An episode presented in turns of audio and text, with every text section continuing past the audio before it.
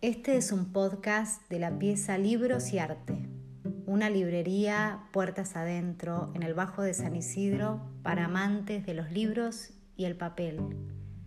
Si alguna de las lecturas que escuchás te interesa y querés el libro, comunícate con nosotros. Gracias.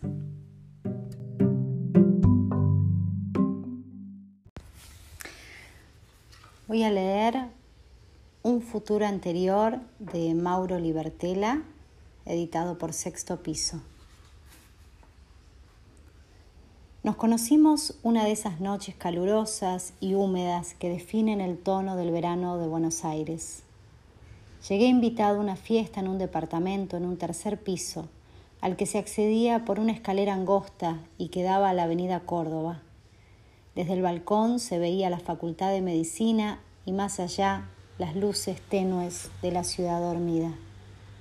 Era una casa vacía, sin mesas ni sillas, las paredes raspadas con colores inciertos, la gente sentada en el piso tomando cerveza del pico, las botellas ahogadas entre hielos en la bañadera y apenas un sillón desvencijado que conquistaron los primeros en llegar. El tipo de fiesta en la que prácticamente nadie sabe bien dónde está ni quién convocó a toda esa gente que sigue y sigue llegando. Yo iba con un grupo de amigos que aún se estaba formando. Teníamos 23 años y llevábamos dos o tres saliendo casi todas las noches. Buscábamos siempre lo mismo, plazas vacías, departamentos vacíos, calles vacías. Nos perdíamos en la trasnoche porteña e íbamos a la deriva en ese calor onírico.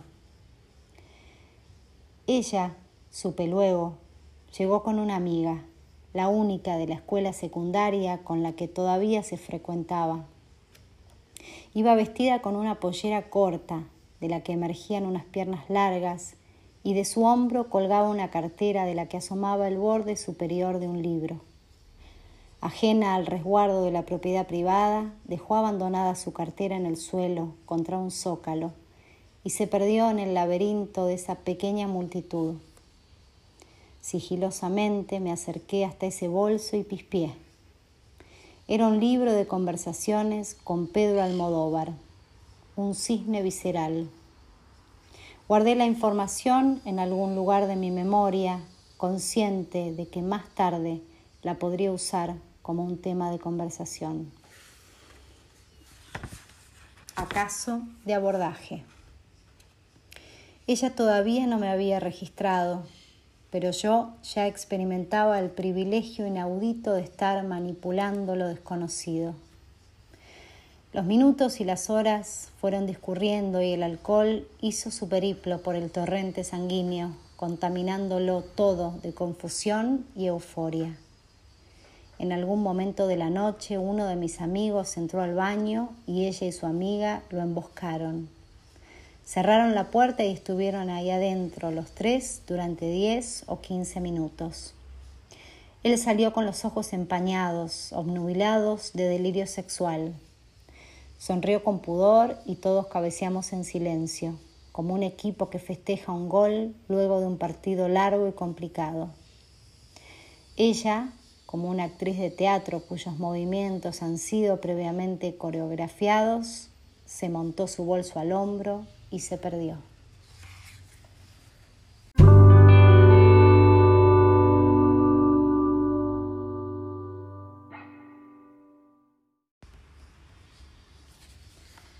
Dos semanas después la volví a ver.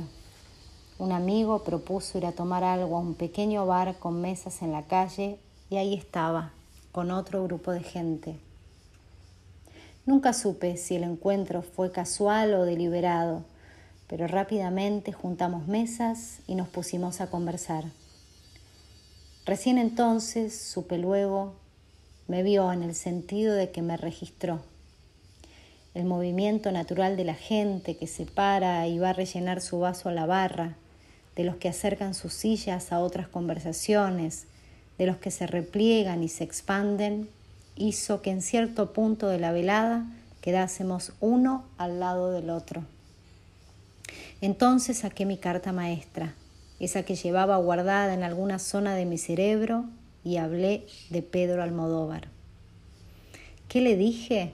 No podría evocar las palabras exactas, pero sí sé que mentí con la alevosía con la que se mienten los primeros encuentros. Me declaré un experto, un auténtico conocier. Exageré el entusiasmo al punto de decir que su trabajo era para mí una tabla de salvación para tiempos oscuros y llegué a recitar, qué vergüenza, un pasaje de alguna de sus películas. Funcionó. Pareció sorprendida, maravillada, seducida. Sacó una lapicera azul y en una hoja de un cuaderno a rayas garabateó una lista de sus películas preferidas y luego la arrancó y me la ofrendó. La doblé en cuatro partes y la guardé en el bolsillo de atrás del pantalón, donde van las cosas importantes. Me gustó de ella que tenía un toque naif, una manera algo amnésica que al principio apenas percibí, pero que con el tiempo iría confirmando. Se olvidaba rápidamente de los nombres y de las fechas, y supongo que ese calendario perdido le permitía vivir en un estado medio flotante, entre racional y volado. Miraba muy fijo a los ojos y tenía una risa fuerte, corporal, se podía ahogar riéndose. Me pareció también en ese momento que ella era muy consciente de que ese toque naif era un arma poderosa de seducción. Hacia el final de la noche todos intercambiamos números de teléfono y nos empezamos a juntar. Era el verano de 2006.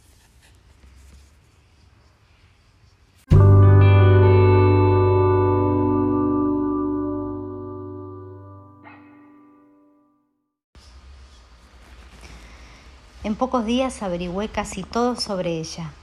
Trabajaba de noche como camarera en un bar de moda del barrio de Palermo, sobre la calle Armenia. Estudiaba historia, pero se estaba por pasar a la carrera de letras o ya se había pasado. Vivía con su madre y con su hermano, pero se estaba por mudar a un departamento en Caballito. Quería tener un gato negro, le gustaba el rock, las películas europeas, tomaba algunas drogas, Podía hablar toda la tarde y bailar toda la noche. Había estado con una mujer, con algunos chicos. Ella todavía no sabía nada de mí, pero en ese momento yo era esto, un pibe que había probado estudiar derecho, luego filosofía y que ahora se había instalado de modo definitivo en la carrera de letras, un pibe que vivía con su madre y que salía todas las noches con sus amigos básicamente a fumar porros en plazas, alguien cuyo padre todavía estaba vivo, alguien que tenía novia.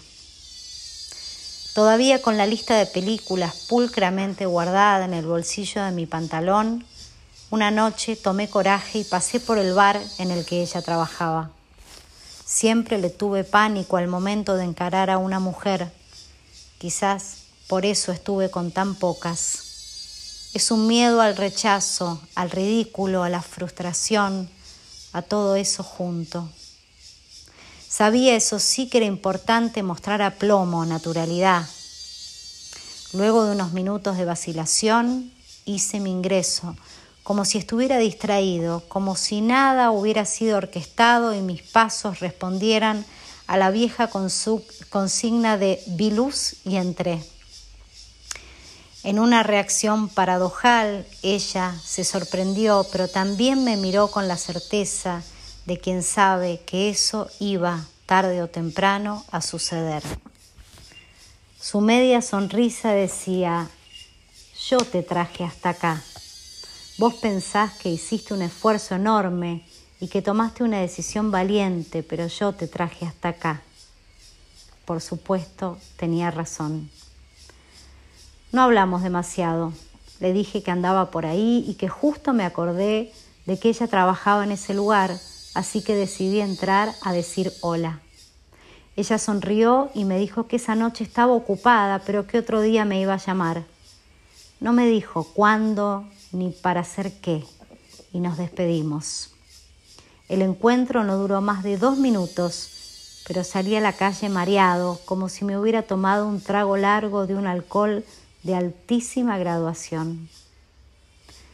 Caminé un par de cuadras hasta la plaza de Armenia y Costa Rica y entre los árboles y la enorme fuente de agua divisé a tres de mis amigos que tomaban una cerveza en uno de los bancos. No fue una coincidencia extraordinaria de esas que forzarían el verosímil para darle a esto el aura de novela. Siempre estábamos ahí. Todavía bajo el efecto de los dos minutos que acababa de vivir, les conté lo que había sucedido y su reacción no fue la esperada. Ya pasaron más de diez años de todo esto, así que mis recuerdos no son tan nítidos, pero diría que se produjo un silencio incómodo. Hubo voces que carraspearon, miradas que buscaron asilo en el suelo. ¿Qué había pasado? La respuesta es evidente aunque yo entonces no lo veía. Entre esos tres amigos estaba el que había entrado con ella al baño de esa fiesta en la que la vi por primera vez. Algo estaba mal en todo eso. Algo, diríamos, se empezó a romper esa noche, aunque todavía faltaba mucho.